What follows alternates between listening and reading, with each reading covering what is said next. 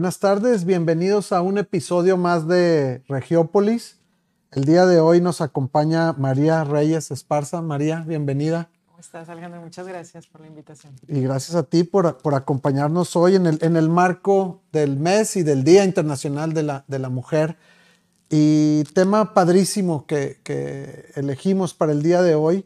María, eh, tú eres actualmente la, la líder de comunicación de Sorteos Tech pero tu antecedente es eh, muy largo, extenso, interesante. Y para ir calentando motores, ¿por qué no nos platicas un poquito de, de, de, tu antecedente, María? A ver, de cómo empezaste, cómo llegaste a este tema de la comunicación. Es bien padre esa historia de antes de tu no. carrera, ¿no? Claro, bueno, pues eh, yo nací aquí en esta ciudad eh, el 1 de noviembre de 1973. No tengo ningún empacho en decir que ya ando en los 49 y viví casi 30 al pie del Cerro de la Silla que tenemos por acá. Eh, a mí siempre me gustó mucho leer desde muy chica y pues la verdad es que cuando tuve conocimiento de, de, la adolescencia y todos estos conflictos, pues yo me metía en mis libros y cuando tuve que decidir qué carrera estudiar, mmm, estaba entre comunicación y biología.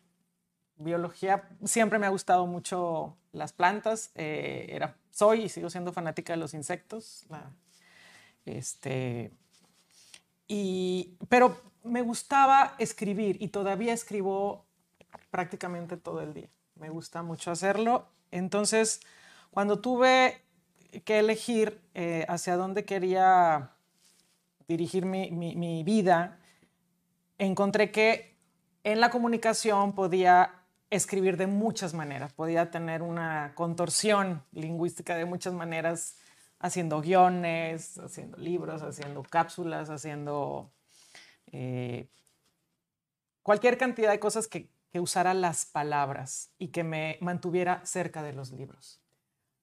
Y así fue como elegí una carrera que, que, para mí hasta ahorita ha sido la maravillosa, ha sido hermosa. He visto eh, tener una explosión en todos estos últimos años. Cuando yo me gradué, para que se den una idea, eh, lo máximo era el fax. Entonces era... Muchos seguramente ni, ni saben qué es eso. No, entonces día, era, era como, como magia el ver cuando pasabas una hoja con tu firma o un garabato y aparecía en otro lado, en otra ciudad o en otra parte de Monterrey y... Del mundo. Es, sí. Exacto, entonces era eh, mágico. Entonces, bueno, eh, eh, y a partir de ahí eh, se vino una serie de cosas mmm, que, bueno, indescriptible, ¿no? Me, me tocó a, un tiempo, recién graduada, eh, ser fotógrafa de bodas. Cuando salimos de la universidad, este, antes de eso tuve varios trabajos eh, como estudiante, eh, pero bueno, quizás el que es más así, ya más cercano a mi carrera fue el, el ser fotógrafa y entonces los viernes y los sábados este, empezaba a tomar fotos de, de las chicas arreglándose y cuando llegaba el novio, cuando la miraba y todo esto, y terminaba a las 2, 3 de la mañana cuando se concluía La víbora de la mar. Esa era, esa era mi, este, en el contrato. Terminando ya, la víbora de la mar, sí. yo ya me puedo ir a mi casa. Oye, ter terminando el accidentado, el chicotazo, Ajá, ahí quería decir Pero, que ya... este, sí, fueron épocas eh, de todo, ¿no? Hacíamos, editábamos... Eh, en, en, en, cassette de, de, de, tres cuartos, en los rollos, yo, yo, tenía un promedio de 12 a 15 rollos que teníamos que tronar cuando estaban en los momentos más interesantes porque estabas contando las fotos y decías, híjole, esto se me va a acabar y, y está en el sí, yo te amo y, y ese me acabó el rollo y ahora qué hago. Entonces, esa, esa era una adrenalina muy diferente a, a la ahorita, el, el, el, que es todo sumamente desechable pero también es fascinante porque lo estás viendo, este, puedes reproducirlo 50 veces, manipularlo.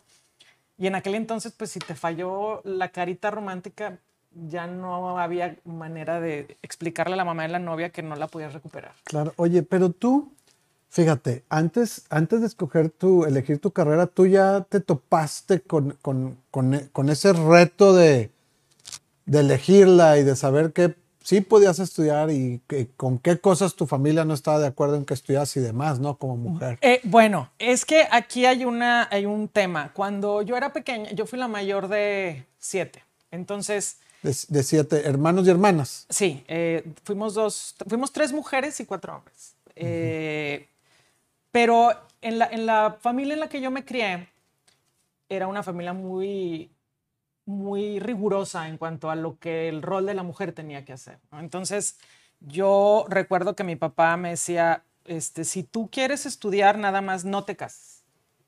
No te cases. Y si tú me traes un novio, te lo va a correr. O le voy a decir que tú quieres estudiar. De alguna manera, y con el tiempo yo fui entendiendo cuál era la circunstancia a, la que mi papá me, quería confrontar y yo no lo entendía. Entonces me decía, mira, es que después no vas a poder estar con ellos y no los vas a poder criar como una criatura necesita. A tus hijos. Ajá. Pero todo eso me hizo mm, hacerme más rebelde porque decía, bueno, es que yo no, no creo que eso sea lo único que una mujer puede hacer. O sea, estudiar, él me ofrecía carreras técnicas al principio. Me decía, es que estudia en el tequito, estudia secretaria y luego ya te casas y ya. O sea, pero es que ¿por qué casarme va a ser la única solución de de mi vida. O sea, no, no, no, no es, no es por ahí. Y además, este, teniendo tantos hermanos, mis hermanos más pequeños nacieron cuando yo tenía 15 años y estaba en la preparatoria. Yo estudié toda la vida en escuelas públicas. Eh, entonces estaba en la 15, quien ha estudiado en la 15 sabrá que tenemos, eh, sí, tenemos examen en la mañana y al finalizar el día. Entonces, estudiar con dos criaturitas llorando todo el tiempo, que eran cuates, eh, en una casa muy pequeña con tres habitaciones, este, donde cuatro estaban los varones en una habitación y yo y mi hermana estábamos en otra y mis papás enfrente, pues era muy difícil. Pero se logró porque me hacía tapones de algodón con vaselina para, para taparme los oídos y poder estudiar, porque no se podía, era demasiado escándalo. Pero yo decía, bueno, mi mamá eligió esta vida, yo no quiero esta vida ella se realiza teniendo muchos hijos y es muy amorosa. Yo, a mí me gustan los libros, a mí me gusta otra cosa. Me gustan los niños, pero ahorita quiero hacer otra cosa en mi vida. Quiero bajar, quiero, quiero trabajar, quiero sentirme autónoma, digamos. Entonces, eh, sentí que la carrera que me permitía tener esa autonomía y utilizar mi fantasía, porque también eran discusiones que tenía con mi papá, que siempre me decía que siempre, que siempre he sido muy soñadora y no se me ha quitado. Este, Entonces decía, no, tienes que poner los pies en la tierra, tienes que poner los pies en la tierra. Es que, es que no todo es pura realidad. O sea, hay, hay muchas cosas de lo cual depende el que te levantes y sonrías y que admires un, una mañana y un cerro nublado, en fin no todo es pura realidad.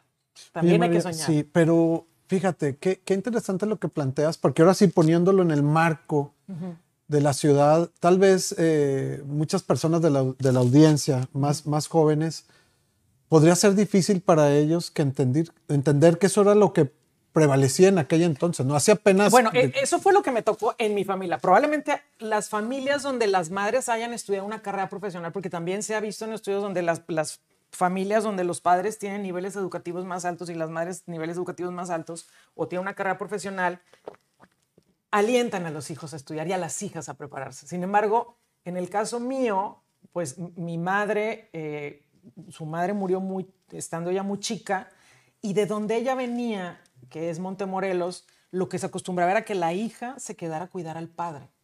Ella tenía solo eh, tres hermanos, entonces cuando mi mamá se casó y se vino a Monterrey, ella fue revolucionaria en su época el decir, yo no me voy a quedar aquí.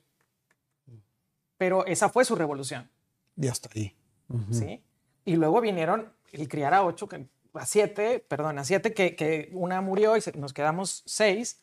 Este fue, pues también fue su, manera de, de, responder a la vida y a todos estamos bien. Somos hombres de bien, mujeres de bien, todos trabajando.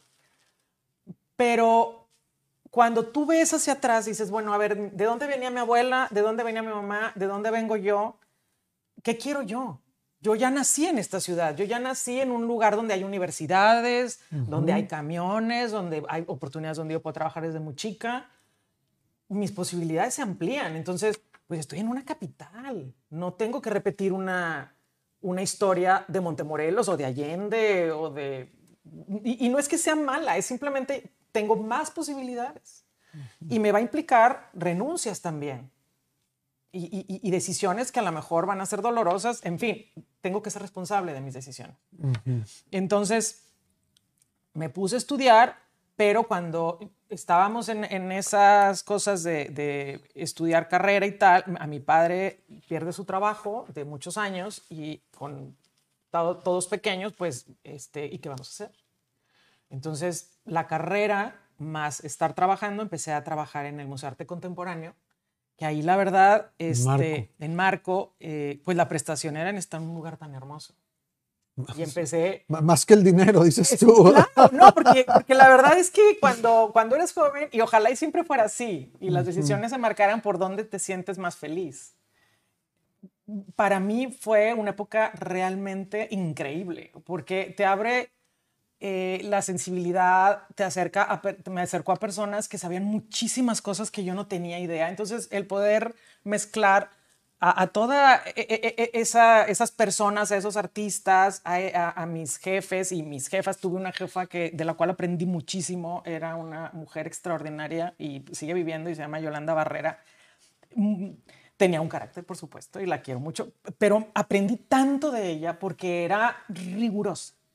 O sea, yo realmente lo que pude haber aprendido en la carrera no se compara con lo que aprendí de ella, con su pasión al trabajo, con su pasión a lo que ella hacía, a la escritura o sea, me regresaba los textos una y otra y otra y otra vez por una coma, por un punto, por...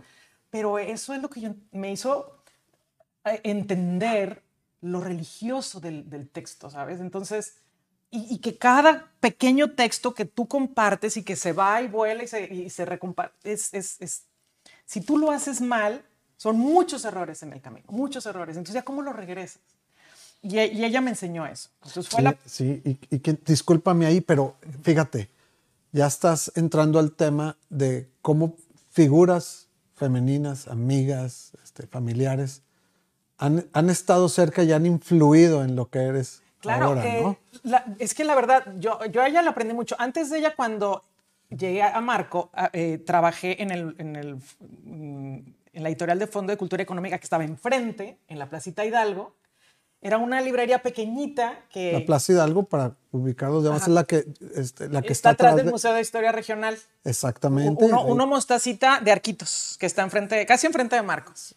Pero en la parte de abajo había una pequeña librería eh, que era la sede de, de, Fondo de Cultura, y ahí en esa plaza hacían, tocaba la banda, que ahora toca abajo del Palacio de Gobierno, y a mí me gustaba abrir las puertas de la librería y entraba la música y entonces era el trabajo más lindo. Y cuando estaba ahí, mi jefa, este, que ella ya, ya no está, es Mari Carmen Cárdenas, era una mujer muy culta, que sabía mucho de libros y de autores del noreste. A través de ella conocí a, Ricardo Elizondo Elizondo por el Lexicón del Noreste, que luego, cuando me fui al TEC, después de, en, en Marco estuve varios años y después me fui al TEC, cuando yo supe que Ricardo era el que guardaba todo el acervo de la Cervantina, pues era maravilloso porque decía, es que ahora mi compañero de trabajo, el que está cruzando el pasillo, es el señor que yo lo veía en los estantes de los libros y que eh, siempre estaba coleccionando palabras y haciéndonos entender de dónde venían y lo que era el ser norteño y el ser de esta tierra, ¿no? Entonces era, era maravilloso Ricardo y además un ser eh, con un sentido del humor maravilloso. Oye, pero platícanos, además de, esta experiencia tan, padre de haberlo conocido, tu trabajo que hiciste en ese momento es maravilloso con, las, con las niñas del ah, colegio. ah, bueno, es que cuando estaba en, el fondo, eh, trabajábamos eh, animando a la lectura a los, a los... En los colegios iba y dábamos talleres a los papás, a los profesores, a los niños de primero a sexto. Había también talleres para los de secundaria. Eran más difíciles porque los chicos de secundaria ya están muy inquietos y sin y ciertamente era más difícil, pero tuve una experiencia muy linda con el colegio mexicano, es de las más entrañables, porque era un colegio de puras niñas. No sé ahorita, la verdad, si, si ya es mixto, ya son muy, muy raros los colegios de puras niñas, pero en aquel entonces eh, llamó la directora y decía, a ver si nos pueden venir a dar talleres porque las niñas están muy inquietas, no sabemos qué es lo que necesitan. Y después de darle los talleres, coincidió que se acercaba la feria del libro, la FIL. Entonces, pues hablé con la directora, le dije, oye, yo creo que mm, esta fiesta de los libros, ellos la tienen que conocer, ¿qué, debe, qué podemos hacer? es que las niñas nunca han salido del colegio, y, eh, pero mandemos un memo a los papás y que lo firmo y yo me responsabilizo de todo, pero de todas las niñas, sí, de todas de las llevarlas a la feria. De llevarlas a la feria. Entonces, oye, pero es que todo el colegio, sí, sí, mire, ya, ya, ya sé, mire, hacemos lunes los de primero, martes los de segundo, y así sucesivamente hasta que le dieran la vuelta a todos y nos las llevábamos en el autobús y bajaban. Entonces hablaba con, con la gente de la feria donde estaban los talleres y luego los recorridos y demás. Y pues íbamos pasando por, por, los, por los stands y ellas me preguntaban, oye, ¿qué libro es este? Este está bonito, ¿de qué se trata? Entonces, como yo ya me había leído gran parte de los libros de aquel entonces eh, y me sabía los mejores y los mejores autores para niños, pues era una delicia poderles recomendar y decirles rápidamente de qué trataba uno y otro. Este, y ellas llevaban dinero, entonces compraban muchos libros. Y la, satisfacción más grande de, una de las muchas que hubo en ese momento fue que pasó el tiempo y me habla la directora y me dice, oiga, este, fíjese que las niñas se están leyendo en el recreo. No, no, no. Entonces yo decía, qué, qué padre, porque ya se engancharon con eso. Y, y, eso, eso les va a cambiar sus vidas. Yo yo tenía y, tengo todavía un, recuerdo muy de mucho cariño, muy profundo de un maestro de la universidad que era don Alfredo Gracia Vicente, que puso la primera librería en Monterrey, la librería Cosmos. Y don Alfredo, cuando fue mi maestro en la universidad, este, siempre nos decía, cuando tengas un problema, recurre a los libros. Recurre a los libros. Ellos siempre van a estar ahí, siempre, te siempre vas a encontrar la respuesta que tú necesitas. Pero, no, pero a mí me llama la atención que no me decía recurre a las personas, me decía recurre a los libros. Y, y esa, esa frase de él me, me ha seguido por, por décadas. Y cada vez que me siento sola o siento que algo no va bien, eh, empiezo a buscar y es como cuando uno come. A veces necesitas un refresco, a veces necesitas agua sola, a veces necesitas un postre, a veces quieres un filete, pero necesitas un diálogo interno para entender qué es lo que necesitas en ese momento. Entonces, cuando uno aprende a leer y a elegir los libros, no es el que tú me recomiendes, es el que yo necesito. Y está bien que me recomiendes, como recomiendas un restaurante. Pero lo más importante es cuando tú aprendes a tener ese diálogo contigo y, te sabes alimentar y encontrar eso para saciar esa hambre que tú requieres en ese momento. Entonces, para mí, el que esas niñas eventualmente en sus vidas pudieran saciar esas inquietudes fue maravilloso. Y una vez más, trabajando con las niñas, que tal vez en aquel momento no lo pensabas así, ¿verdad? Pero, pero ya estaba sucediendo esto, ¿no? De, de, de, tú eres una persona que, que valor, valora mucho la relación con tus amigas, ya lo dije un poco. Ah, claro, es que, bueno, las mujeres, en, fue, fue esto, fue Mari Carmen Cárdenas, luego vino eh, ah, como a todos, la vida nos da, nos da giros este, fuertes y tarde que temprano. Eh, cuando ya crecí, me casé y estando, eh, yo me casé con un hombre que era maravilloso y que lo elegí porque siempre, me, siempre busqué a la persona que fuera el padre ideal. O sea, yo, y, y, yo se los digo a mis amigos, es que como, bueno, es que no te busques al, al, nada más al que es guapo o al que es así súper sexy. a ver, ¿dónde lo conociste, ¿Para qué lo quieren? ¿Para qué lo quieren? Si lo quieren para eso está bien, pero si lo quieren para ser papá pues búsquenlo con que sea papá, o sea, entonces... Pero está interesante porque lo que dicen muchas mamás, al menos las, de mi generación. Es que no me pues salió bueno, pues es que ¿para qué lo querías? O sea... O, en, la, fiesta no lo vas a encontrar, ¿verdad? Ajá, entonces bueno, yo les digo eso, ¿verdad? Yo respeto como cada quien elija lo que quiere en su vida, pero creo que que hay que tener la expectativa alta, ¿no? Este, y sí, a veces te equivocas en el camino, pero cuando lo encuentras sabes que es él. Y pues yo lo conocí en una fiesta y tenía anillo de compromiso. Yo, Entonces, pero, pero, aquello había sido como que muy, muy mala selección.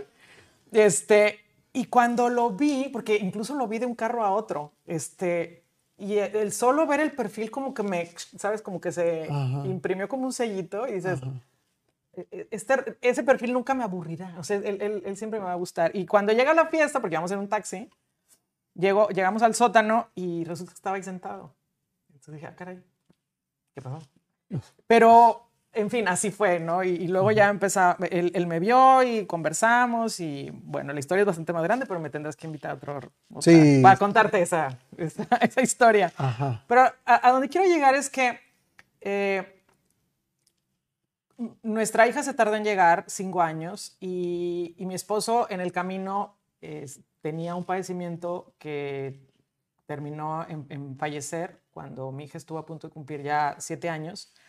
Pero en e, ese, ese, ese proceso que fue muy duro de cinco meses el hospitalizado en, en, cuidados intensivos y cuidados intermedios, eh, apoyado por nosotros y por tías, unas tías que él tenía y por mi suegra, eh, sucede que las amigas de mi suegra crearon alrededor de mí como un cerco de oración para no dejarme sola, porque la verdad es que quien ha estado en un proceso de, estar eh, en un hospital tanto tiempo es la, familia, no solo el que está enfermo, la familia alrededor se, sufre mucho, mucho trastorno, ¿no? Entonces, cuando él fallece, mm, esta mujer, mi, suegra, eh, Marta, se convierte en mi, en mi, ángel de la guarda, en nuestro apoyo incondicional. Y, y en, en, ese proceso en el hospital conocí personas, mujeres que no conocía y que fueron apareciendo a lo largo de los, de los cinco meses y que me ayudaron a tomar decisiones muy críticas. Una de ellas eh, tuvo que ver con, con, el seguro de vida. Yo no sabía nada de seguros, no sabía nada de tarjetas de crédito, no sabía nada de nada, porque eso lo hacía el hombre de la casa, ¿sabes? Entonces yo hacía muchas otras cosas y eso lo hacía el hombre de la casa. Entonces cuando él falta, pues a mí se me vino el mundo encima. No, no, no, no, perdón, pero pues una dice, también una es cómoda, ¿no? Entonces, pues si él, él, es tan bueno para eso, se le da tan fácil y todo lo que decide lo hace bien, ¿para qué intervengo? Entonces, cuando falta, este, pues yo tenía una gran inseguridad. Y un día que, que me dicen, oye, hay que quitarte, eh, eh, hay, una posibilidad de cambiar el seguro porque el que tiene él de la oficina nos está impactando a los que estamos como parte de esa flotilla y tal. Eh, ¿qué opinas? Y volteo y ves al marido todo conectado que no puedo hablar y dices, bueno, ¿y cómo tomo yo esta decisión? esta decisión puede desencadenar una infinidad de cosas. Y nadie entendía porque te voltean a ver a ti pensando que tú tienes todas las respuestas porque eres la esposa. Entonces, ese día que me dicen, regreso al trabajo porque yo iba al, a la escuela, al, al, hospital, regresaba a trabajar, regresaba al hospital, regresaba a trabajar, lo iba por mi hija, me llevaba a la noche y así estuvimos. Eh, manejé la oficina desde una BlackBerry con un equipo de mujeres increíble y, en ese entonces yo viajaba mucho. ¿Dónde, eh, ¿Trabajabas en, Trabajaba en el TEC, estaba como la titular de comunicación de la rectoría del TEC, mm. del ex rector Rafael Rangel Sotzman. Entonces, incluso al estando hospitalizado, tuve que ir a coordinar una rueda de prensa en la Ciudad de México, ir y venir, y, este, y así, ¿no? Entonces tú tenías que llegar y poner la cara de, o, sea, sí, estoy, tengo mucho dolor por dentro, pero... Pero hay que continuar. Tengo o sea, tengo que hacer esto por mí, por mi hija y por la familia. No, no, me, no, me, no me, puedo derrumbar, ¿no? Si él está pasando por todo esto, yo no me voy a, pues a, a, ser insensible a eso y, sobre todo no responder. Entonces, mm, pero descubrí también que, que, estas mujeres que eran mi equipo, eh, entraron y te digo, la BlackBerry para mí, cuando iba a desaparecer, quise llorar y dije, ¿cómo, pueden desaparecer algo? Si yo pude llevar toda mi oficina, comunicados, correos, este, desde, la, desde el sofá, este, y estar aquí, y o sea, no, digo, creo que ahorita todo lo puedo hacer, pero en ese momento para mí era, había documentos, había Word, los corregía, los mandaba, había PowerPoint, los corregía, los mandaba, entonces era increíble. Este, pero bueno, pasa todo esto y regresando al tema de qué hago con el seguro, eh, termina el día, me voy a mi camioneta, me derrumbo en la camioneta, le hablo a una amiga que trabajaba en el CEDES y le digo, oye, ¿puedes venir? Entonces se sube a mi camioneta, tenía una Liberty en ese entonces sube y está, ¿qué te pasa? No, pues es que no sé qué hacer, no sé decidir, no, no, no tengo cabeza. A ver, vamos a hablarle a otra amiga. Entonces le hablo a otra amiga y se viene y se viene de copiloto. Entonces, acá atrás. Entonces, a ver, ¿y qué te pasa? Al día siguiente, esta otra mujer le trabajaba en el Hospital San José, mi marido estaba en el Muguerza, me lo había llevado para allá porque no quería que nadie supiera lo que estaba pasando en esa habitación, este, aunque yo trabajaba en el TEC. Mm. Y mm, llega una mujer y me toca la puerta y me dice, María Reyes, sí. Entonces abro la puerta y me dice, este, soy Felicia Reza, abogada. Me mandó Helmut Schmitz, que él había sido mi jefe un tiempo atrás, que tienes un problema con el seguro. Sí. Bueno, pues este, te, te vengo a ayudar. ¿Me puedes dar por favor tus papeles y yo te digo qué decisión debes tomar? Y si, lo que vas a hacer es correcto, sí, cómo no. Ya le entregué todos los papeles, se tardó tres días y me dijo, sí, hazlo así, así, así. Al final, la cuenta fue de casi 10 millones de pesos. Si yo no hubiera tomado una decisión correcta, gracias al apoyo de una mujer que no conocía, y a eso es por lo que te digo la sororidad, de alguien que sabía mucho sobre esto, pues la historia sería otra, muy diferente para mí. Eso pasa todo lo demás. Yo no tengo una deuda con el hospital de ese tamaño. Y bueno, me dediqué a reconstruir nuestra vida pero de todo, o sea, vendimos donde vivíamos, no podíamos ya seguir viviendo ahí, este, hice una pequeña casa para mi hija y para mí, con, con el dinero que nos dieron de donde vivíamos y trabajaba en una, en, en Cemex y ahí pues tenía descuento de materiales, entonces hagamos eh, limonada con los limones que nos está llegando y hagamos eso. Y hicimos una pequeña casa que la verdad quedó muy linda, este, y ahora mucha gente le gusta y digo, bueno, ¿cómo es que alguien que no sabía nada de arquitectura terminó haciendo una casa y que no puedan arreglar los arquitectos maravillosos una ciudad como Monterrey, ¿no? Y ahora trabajas con muchos arquitectos, Ajá, y, bueno, eso también me permitió, este, pues conocer de muros, de materiales, de tipos de cemento, de tuberías y de otro mundo, ¿no? Pero o sea, te cuento todo esto porque cuando eres mujer, eh, o sea, no es desde el dolor de donde uno empieza a crear, es desde, soy mujer y le digo sí a la vida y me acerco a más mujeres que saben más que yo. Porque siempre podemos volar juntas, siempre podemos hacer grandes cosas juntas, siempre podemos crecer, pero hay que darnos la oportunidad. O sea, alguien que, que, que si tú me hubieras conocido hace 30, 40 años este, tomando fotos, eh, tirada de panza, eh, pues, y dices, oye, pues hice una casa, pero, pero, pero mi motor era mi hija, por supuesto. De hecho, mi casa se llama como mi hija. Mm. Este, le puse su nombre porque, pues porque era, vamos a refundar nuestra vida, vamos a salir adelante juntas y vamos a salir de esto y, recordaremos a tu padre por, el cariño que le teníamos, pero, pero la vida no se acaba. Entonces, ¿quién ha estado cerca de nosotras cuando nos cambiamos? Mi suegra.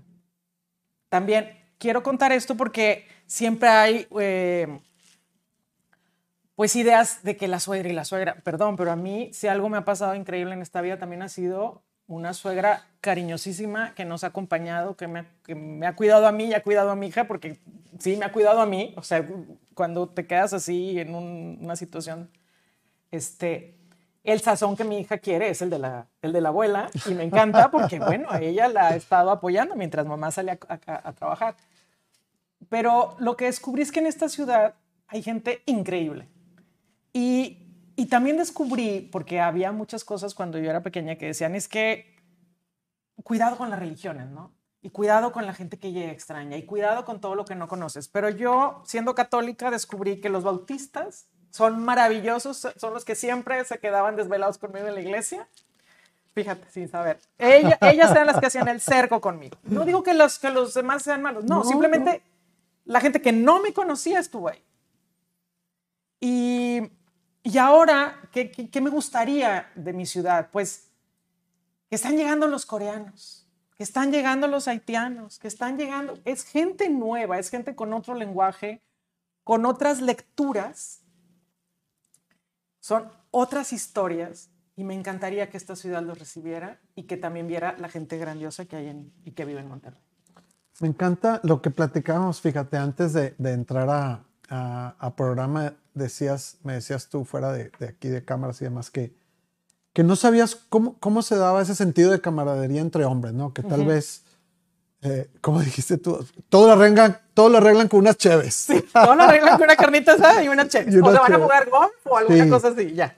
Pero. O fútbol. Sí, en, el, en el caso de, de las mujeres, y, y, por eso me encanta que estés tú aquí ahorita, porque el, el, el verte, el, el, conocerte como la mujer profesional que, que eres, y más me, me, llama mucho la atención cómo te expresas de, de, tu suegra, cómo tú dices, las, las, las, relaciones de amistad y la liga que he tenido con, con otras mujeres han influido mucho para, para realmente llegues a, donde estás y lo que te falta, ¿no? Y, y, la relación que tienes con, con, tu hija también este, tan linda y que son tan unidas. Y... Sí, bueno, me hace reír mucho y además me hace bullying también a veces. Así, este, nomás para llegar aquí me equivoqué varias veces, mamá, no puede ser posible. Oye, de hecho ella, ella aprobó que pudieras venir a hablar y de qué temas sí tocar y qué temas no tocar, Ay, que es lo correcto.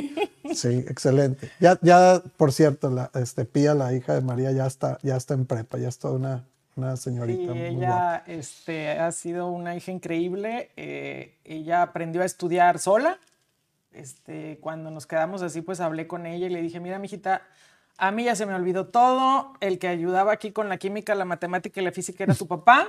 Tu abuelita tampoco se acuerda de nada. Entonces, tú no puedes salir de clases sin preguntar y no tener dudas, porque yo tengo que estar trabajando y no puedo estar hablando en los chats a, y qué dijo y qué no dijo. Y ella lo entendió perfecto. Este, y todas tus calificaciones son de ella, 100%. Ah, todavía hoy. A mí ya se me olvidó todo. Este, a mí pregúntenme de redacción y todavía hay cosas que ella me corrige. Entonces, eh, creo que las, las chicas de esta época tienen unas ventajas increíbles. Este, las redes, las comunicaciones, las oportunidades. Por supuesto que hay riesgos, pero eh, el conocimiento está en todas partes y, creo que eso nos va a ayudar como, como mujeres, como sociedad y como, como ciudad y país a, a, ser mejores y a tener mejores ciudades también. Sí, María, y yo sé, digo, lo hemos platicado, tú tienes muchas opiniones sobre la ciudad, tienes tus críticas, este, tienes tus puntos duros sobre muchas cosas que están sucediendo y que no están sucediendo.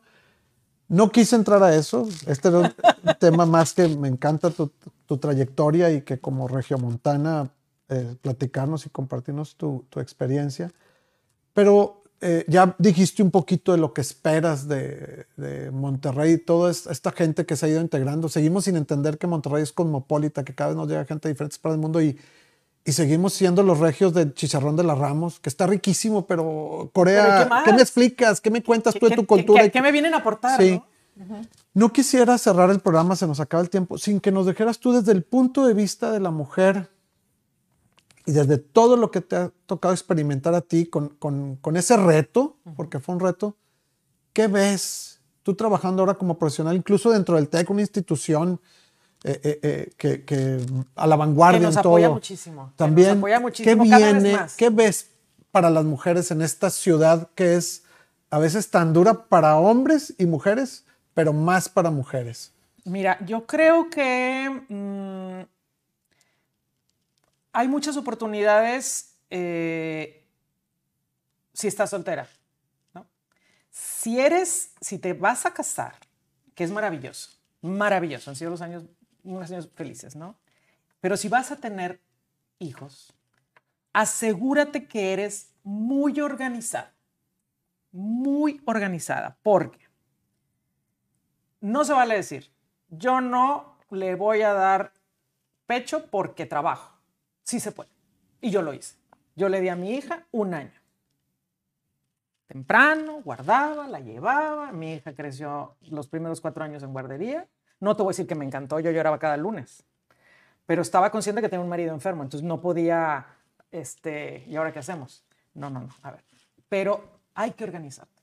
Se puede tener trabajo, se puede este, tener un equipo, se puede, júntate con personas adecuadas, date tus descansos, apapáchate, lee, llora cuando haya que llorar, se vale. La verdad es que creo que eh, de pronto hay esa falsa idea de sentirse frágil está mal y no. Creo que eso es algo, no sé si sea de mujeres, pero creo que ya también es de hombres eh, muy aceptado y, creo que debemos de entender que hombres y mujeres somos muy frágiles y somos em, personas llenas de sentimientos y, personas llenas en constante evolución. La ciudad tiene que reflejar eso, tiene, tenemos que crear espacios donde podamos convivir, donde podamos expresar nuestras dudas, donde podamos llevar a las criaturas en los parques donde estén seguros, donde yo pueda salir a caminar y pueda regresar a mi casa donde esté iluminado y no tenga que llevar a alguien que me tenga que acompañar o llevar un perro que me pueda defender. O sea,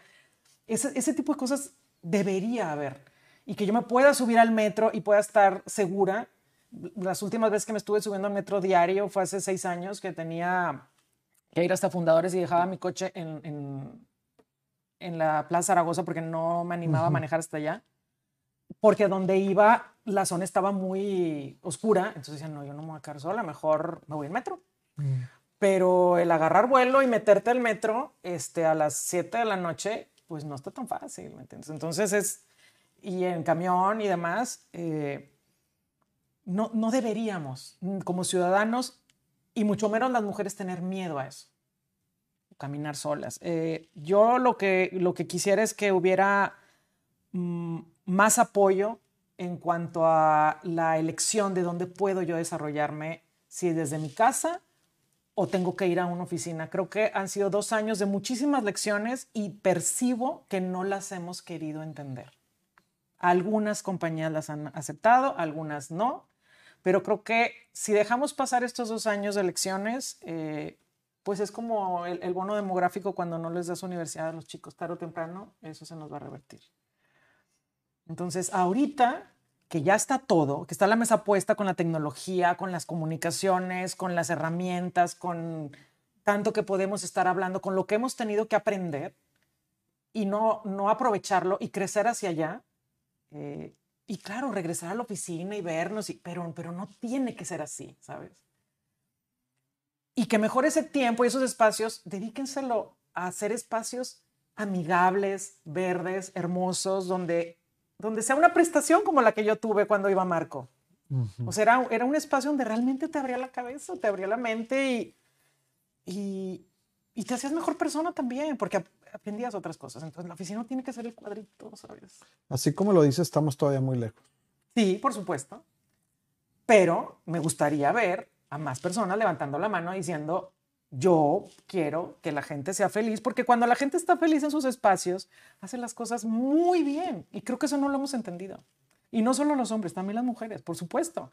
Y yo, yo lo que he aprendido siendo jefa de mujeres, en su mayoría, es que cuando tú les das el voto de confianza a las mujeres, de tú te puedes ir, sin que me digas, ve cuando tu hijo está enfermo, hacen las cosas de una manera increíble y rinden tres o cuatro, porque ellas entienden que tú sabes que tienen una familia y que no estás viendo nada más por ella, sino por una familia. Entonces, dile que sí a la mujer y verás todo lo que te, o sea, todo lo que va a suceder después. Eso es maravilloso. Muy buen cierre. ¿eh? Y pues gracias María, se nos acaba el tiempo. Gracias a ti. Pero, y nos tenemos que ir, pero pues gracias por acompañarnos y gracias a la audiencia por estar con nosotros en un programa más de Regiópolis y nos vemos el próximo jueves. Gracias. ¿Sale?